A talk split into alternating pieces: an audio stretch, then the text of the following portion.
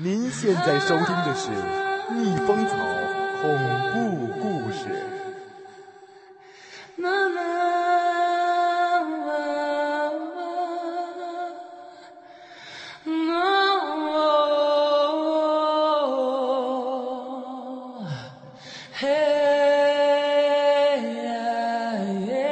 这个故事的名字叫《通往阴间的长廊十三楼》。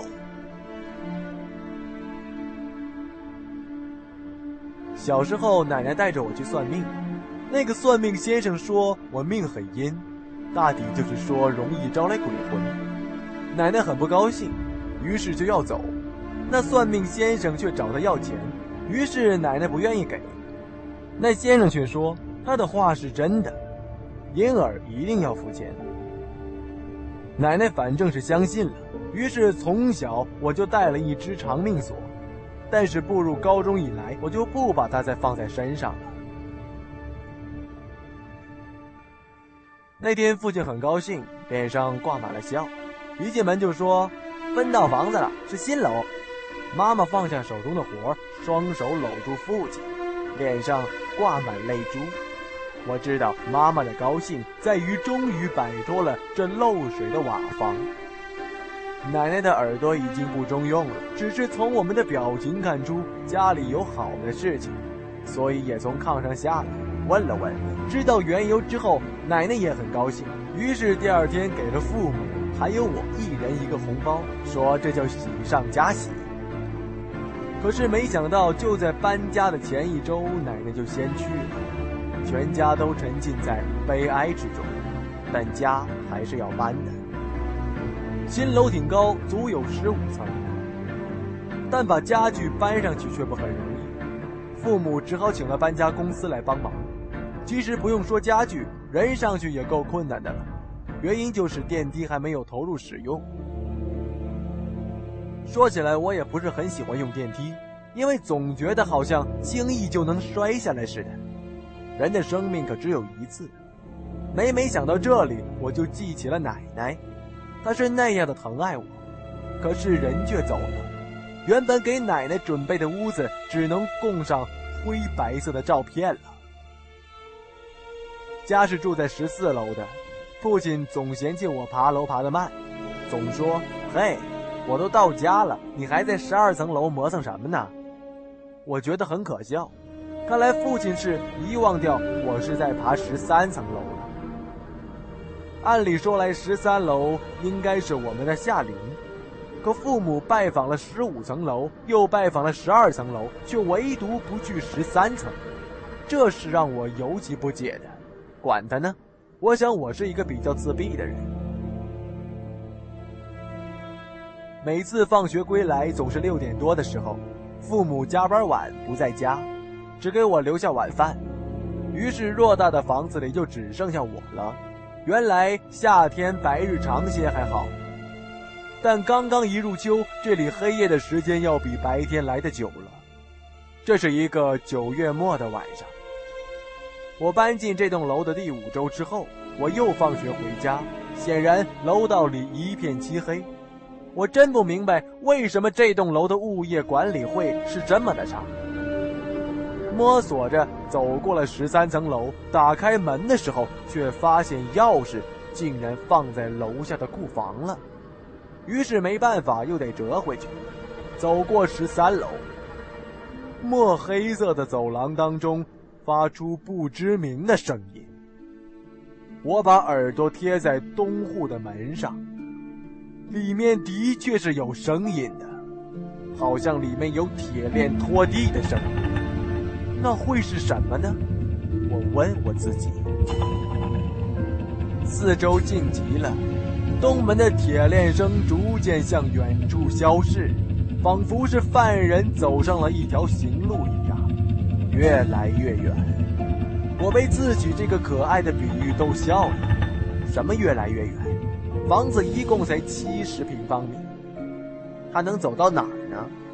我正在对自己笑。却冷不防的听到东屋里冒出一句话来：“邻居，进来看看呀。”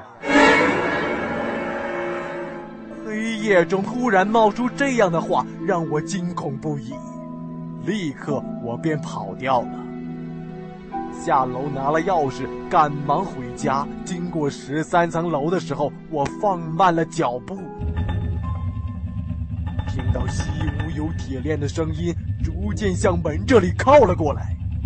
慢慢的，那声音穿过门，我就感觉他在我对面。我问道：“谁？”那声音没有回答我。铁链仿佛继续在地上拖着前进，穿过我的身躯，然后进了东屋。我有一种不可名状的恐怖，因为不管是西屋还是东屋，房门都没有开。次日醒来已是早晨八点，我心想自己肯定要迟到。幸亏父母下早班还没回来，赶快收拾了一下，就立刻走了。走过二十阶台阶，来到十三层楼的拐角处，我突然浮现出昨日夜里的奇我仔细端详了一下东屋的门，上面没有贴什么门神，也没有很漂亮的花纹做雕饰，甚至连猫眼儿都没有。对，甚至连猫眼儿都没有。那么他是怎么看到我的呢？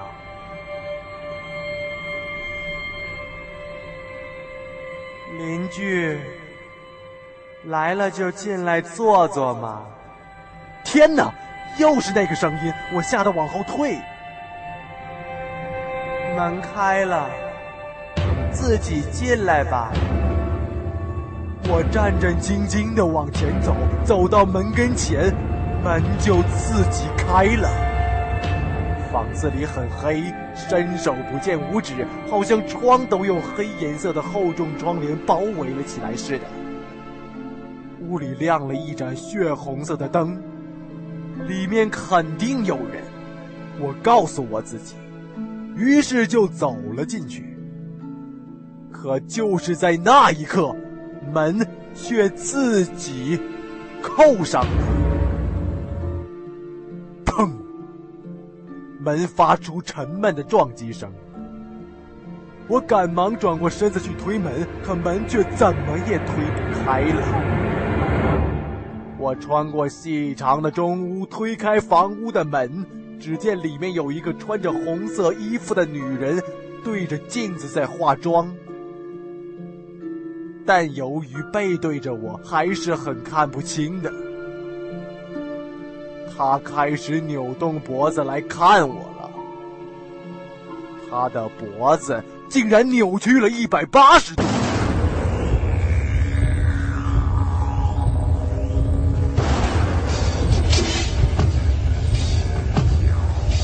的心理承受能力达到了极限，然后就晕了过去。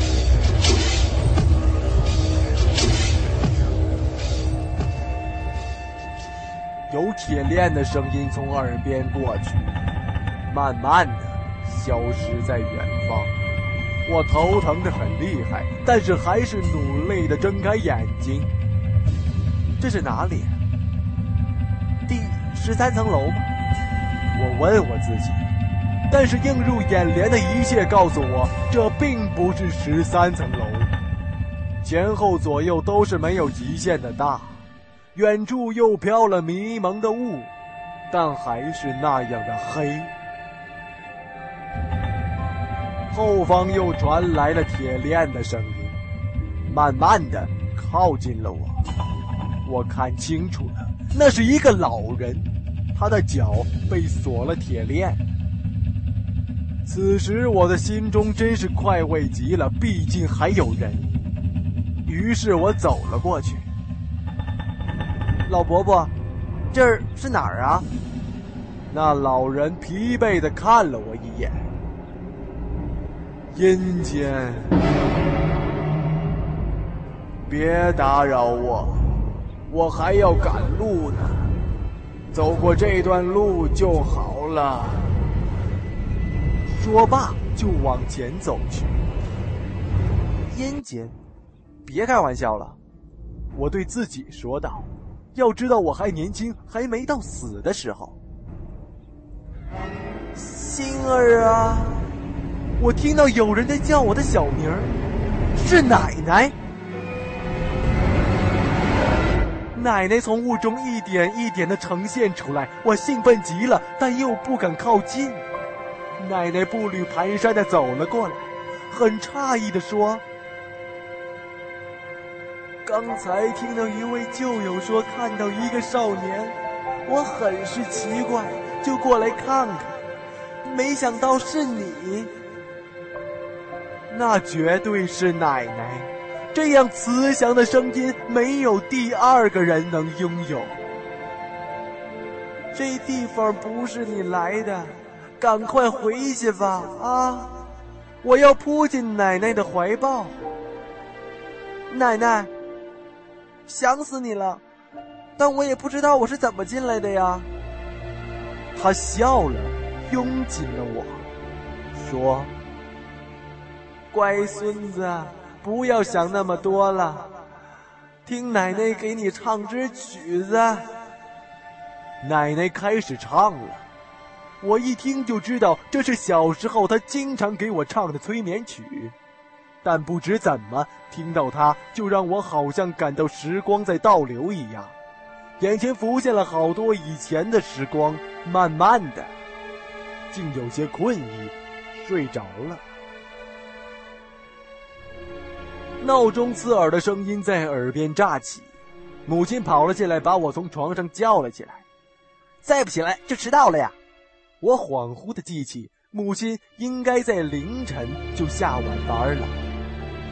我懒散的从床上坐起来，母亲给我端来了牛奶和面包。我怔怔的问她：“妈，十三层楼住的是谁呀？”